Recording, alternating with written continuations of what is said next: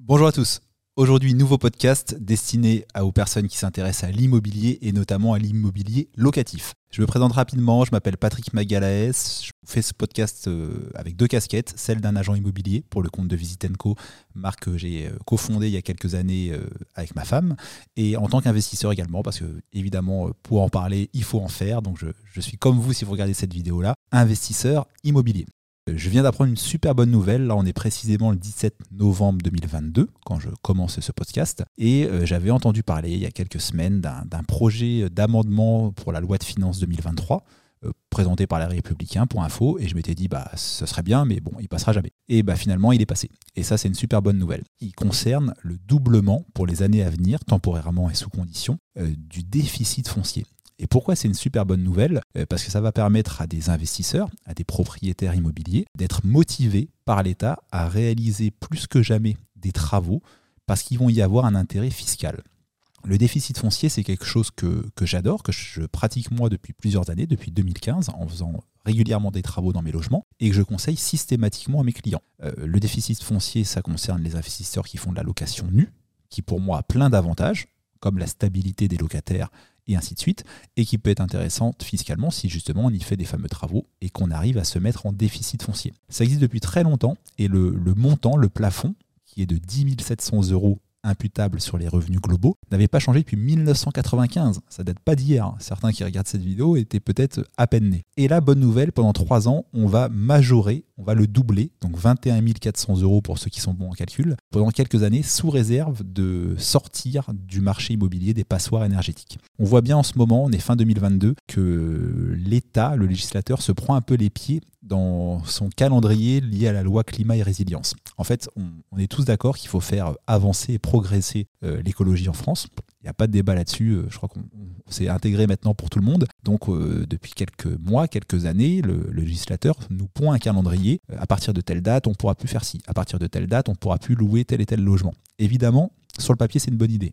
Sauf que depuis quelques mois, le législateur se rend compte qu'il y a de moins en moins de nouveaux logements mis sur le marché et que les logements, au lieu d'être rénovés, bah, ils sont vendus, on fait du Airbnb dedans, etc. Donc euh, il réfléchit, le législateur, à se dire, ok, donc comment je, fais pour être cohérent, pour continuer à créer, rénover des logements, parce que c'est nécessaire, c'est un besoin primordial pour beaucoup de Français, et on manque de logements en France, contrairement ce que certains pensent, on manque de logements. Comment je fais tout en maintenant euh, un calendrier climat qui est très contraignant euh, pour les bailleurs? Et bien, le doublement du déficit foncier est une super bonne nouvelle. J'ai fait des vidéos sur YouTube, euh, certaines courtes, quelques minutes où on va pas dans le détail, c'est le, le cadre général, certaines vidéos beaucoup plus longues, 15-16 minutes, où on parle justement du déficit foncier, de tout le mécanisme, des travaux déductibles ou pas, parce qu'ils ne le sont pas tous, attention à ce qu'on vous dit. Hein. Euh, faire des travaux euh, dans un hangar pour en faire un appartement, non, c'est pas déductible en, déficit foncier. Donc attention à être bien conseillé. C'est que les travaux d'entretien, d'amélioration, mais pas des travaux qui,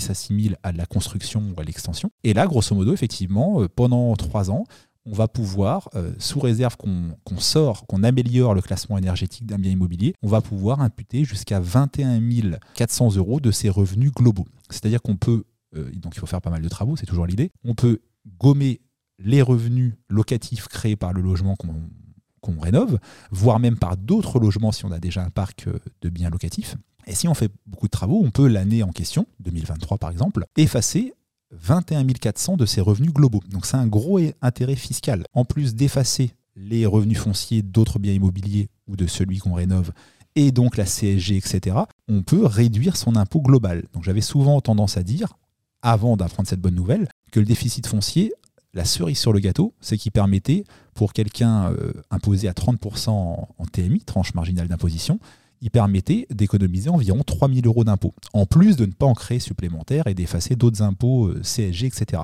Donc c'était vraiment la cerise sur le gâteau.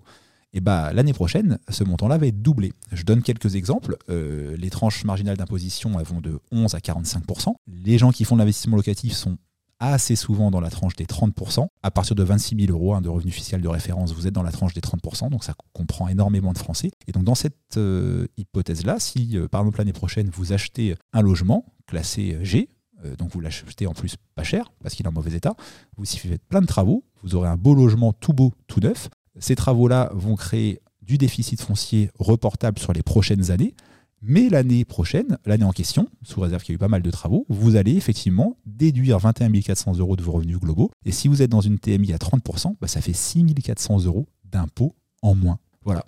Je crois qu'il n'y a pas grand chose à dire de plus. C'est une bonne nouvelle. Déficit foncier, je vais rester euh, généraliste dans ce podcast-là. Je vous invite à regarder les vidéos qui conseils sur quels travaux sont déductibles ou pas, sur le fait qu'il faut, s'il faut réaliser les travaux soi-même par un professionnel et qui vous donne également plein d'astuces là-dessus. J'ai fait plein de vidéos euh, à ce sujet-là. Vous tapez la minute du propriétaire sur YouTube. Il y a 55 vidéos de mémoire, certaines vidéos ont plus de 90 000 vues. Playlist doit en avoir un peu plus de 300 000, donc euh, c'est sérieux. N'hésitez pas à, y, à aller y faire un tour. Posez vos questions en commentaire sur les réseaux sociaux, j'y réponds toujours. Et si vous avez d'autres questions IMO, bah, posez-les moi en commentaire et, promis, je vous fais une petite réponse, un petit tuto, un podcast, quelque chose comme ça. Ciao, bye, c'était Patrick.